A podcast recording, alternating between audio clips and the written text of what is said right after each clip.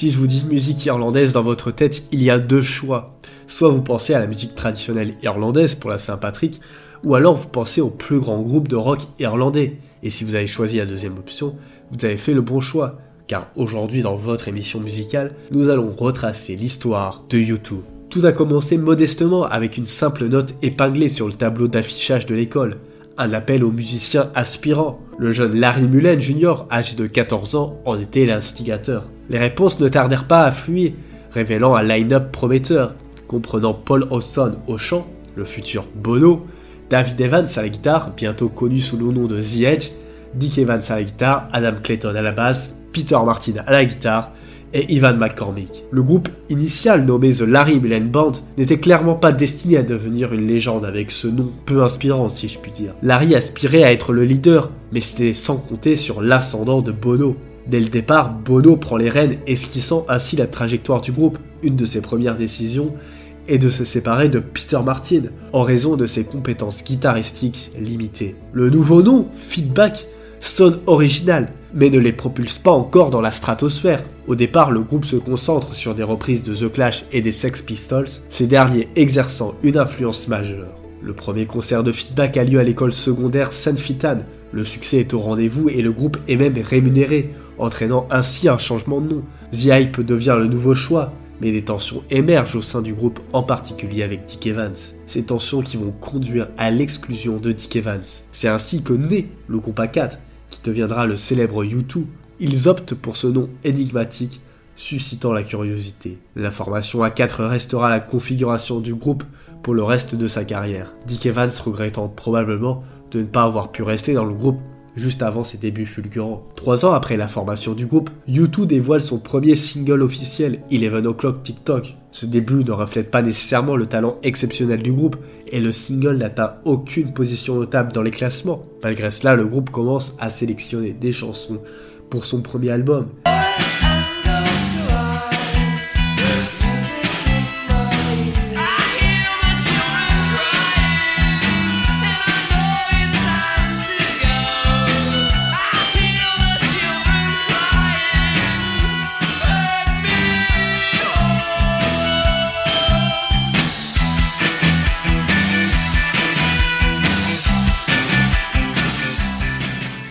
Et à ce stade, U2 a déjà constitué un corpus de matériel considérable. L'enregistrement se déroule relativement bien et l'album est lancé en 1980, recevant des critiques élogieuses. L'album se positionne dans le top 100 au Royaume-Uni et aux États-Unis. Le groupe commence également à publier des singles, dont A Day Without Me.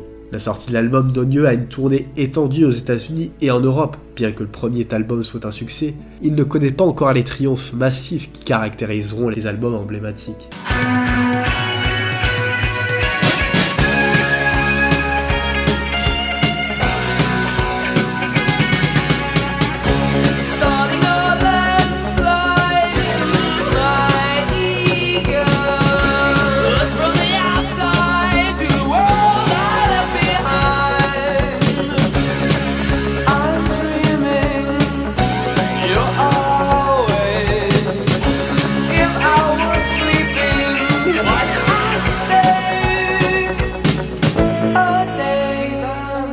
Leur album suivant, intitulé October, marque un tournant majeur pour U2.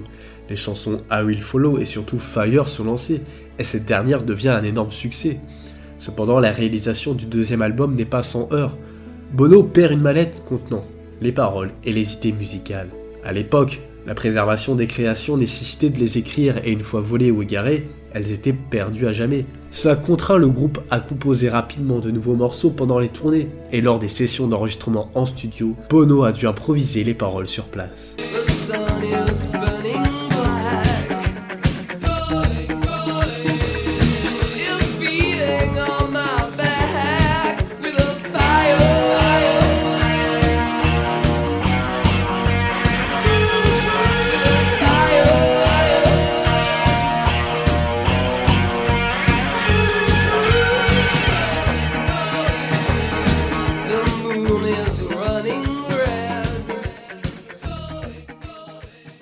Malgré les défis rencontrés lors de la réalisation de l'album, U2 parvient à se faire connaître, notamment en assurant la première partie d'un autre grand groupe de l'époque, Thin Lizzy.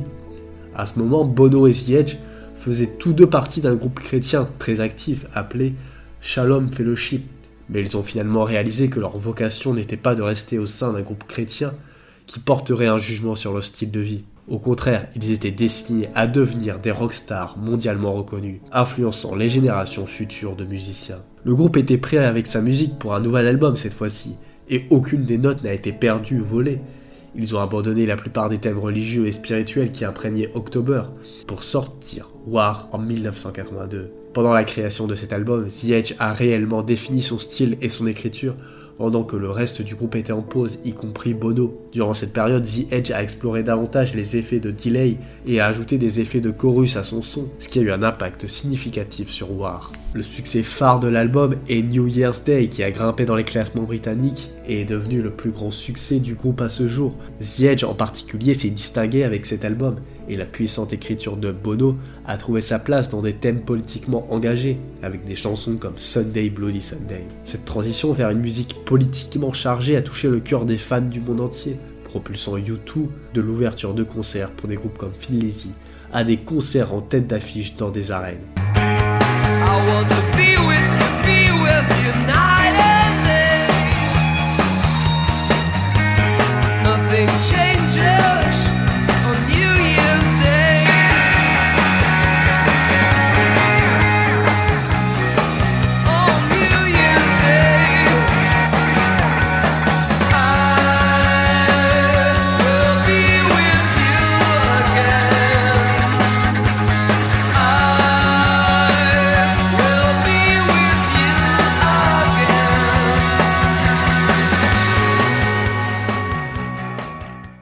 En particulier s'est affirmé à cette époque, devenant un leader digne d'attention, non seulement pour sa voix unique et captivante, mais aussi pour sa présence sur scène, le poussant même à se jeter dans le public depuis d'énormes structures. Il est ainsi devenu une figure plus imposante que le groupe lui-même. En 1984, U2 a atteint un énorme succès, et avec cette popularité croissante, un nouveau contrat d'enregistrement a été signé pour que le groupe puisse pleinement exploiter cette notoriété. Bien que le dernier album du groupe ait adopté un angle pop-rock, le propulsant au sommet des arènes et des classements avec de nombreux singles, la direction du groupe n'allait pas persévérer dans cette voie. U2 a toujours cultivé un son unique en expérimentant différents styles, et avec leur prochain album, The Unforgettable Fire, cette inclination pour l'expérimentation a véritablement décollé. À sa sortie, le groupe avait enfin trouvé le son qui allait définir le reste de sa carrière, puissant et subtil à la fois, avec des paroles allant de l'autobiographie à l'abstraction la plus totale. Le grand succès de l'album est Pride in the Name of Love, offrant au groupe son plus grand succès. Cette chanson qui rend hommage à Martin Luther King est encore largement interprétée et résonne au fil des années. One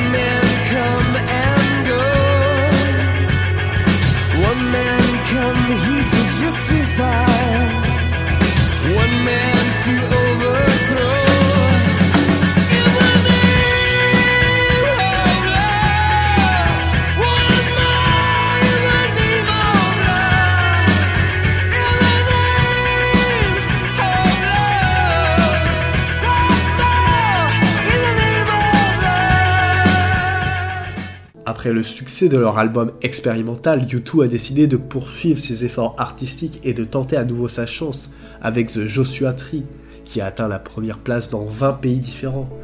L'album a engendré des succès massifs tels que With or Without You et I Still Haven't Found What I'm Looking For. En 1987, cet album a propulsé U2 au rang de plus grand groupe de rock au monde, une réalité remarquable dans un paysage rock saturé de différents genres. Malgré cela, l'album est reconnu comme l'un des meilleurs de l'histoire du rock, et la tournée qui l'a accompagné a été immense, permettant au groupe de remplir de nombreuses arènes.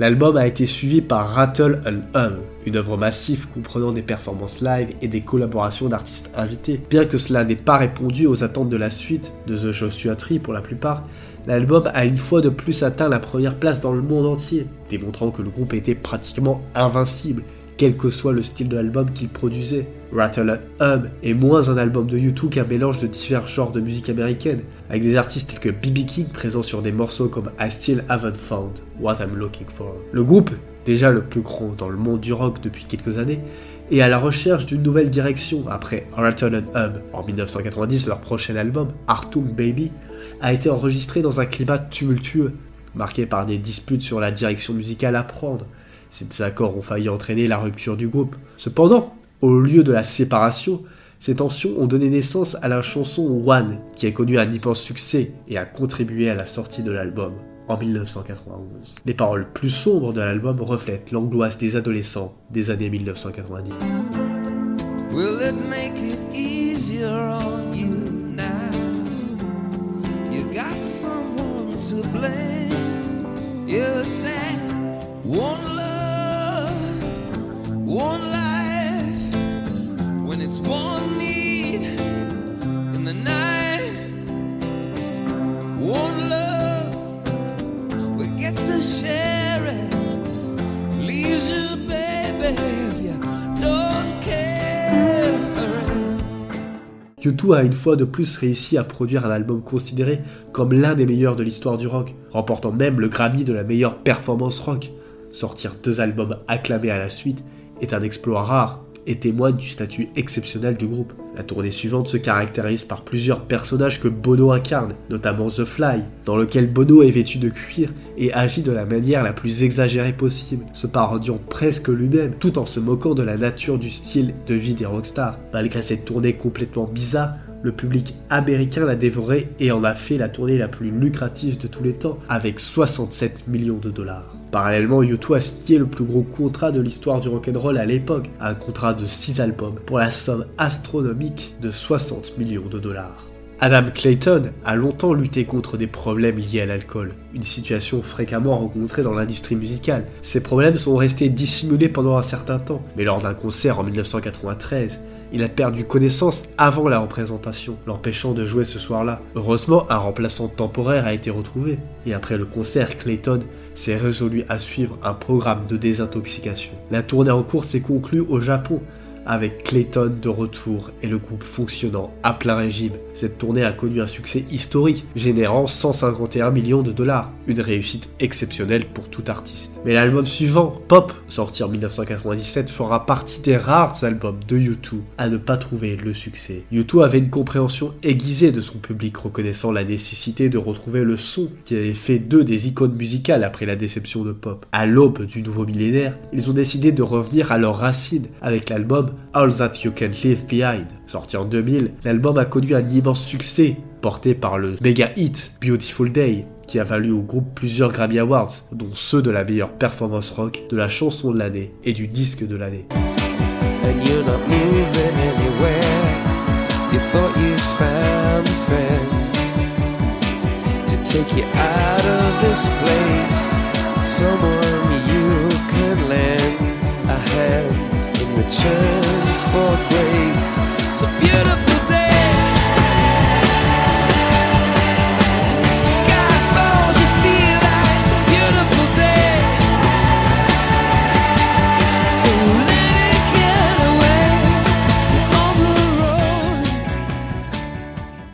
La suite de All That You Can Leave Behind s'intitule How to Dismantle an Atomic Bomb. En tant que 11e album studio du groupe, il a été lancé 4 ans après son prédécesseur. L'album a connu un succès phénoménal une fois de plus, se vendant à 9 millions d'exemplaires dans le monde et établissant de nouveaux records de vente en première semaine pour U2, avec 840 000 exemplaires vendus. Le méga hit de l'album, Vertigo, a acquis une popularité supplémentaire en étant utilisé dans la publicité pour l'iPod d'Apple.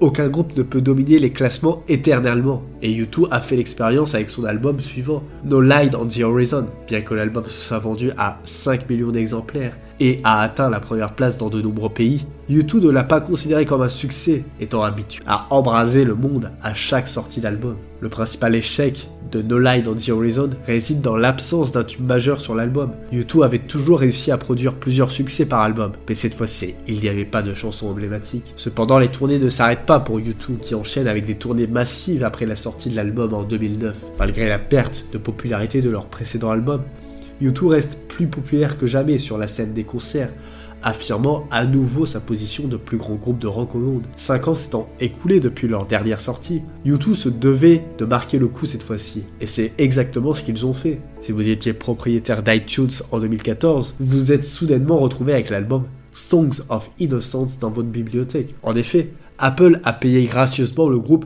pour que leur album soit automatiquement installé sur les utilisateurs d'iTunes. Bon, ça n'a pas plu à certains, car en effet, il était impossible de se débarrasser de cet album. Mauvaise idée sur ce coup-ci. Songs of Experience est le dernier album de U2 à ce stade.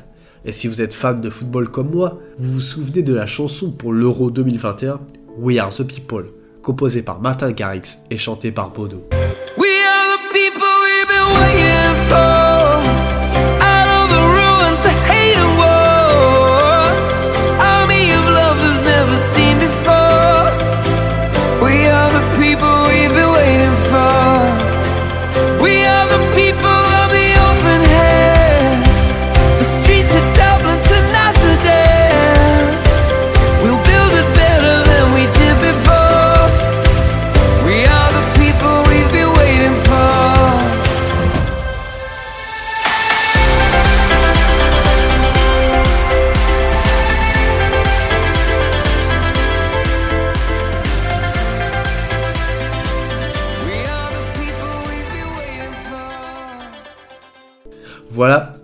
C'était tout pour cet épisode sur YouTube. J'espère qu'il vous a plu. Comme d'habitude, n'hésitez pas à le partager. Et je vous rappelle que si vous voulez me soutenir, il y a une page Tipeee.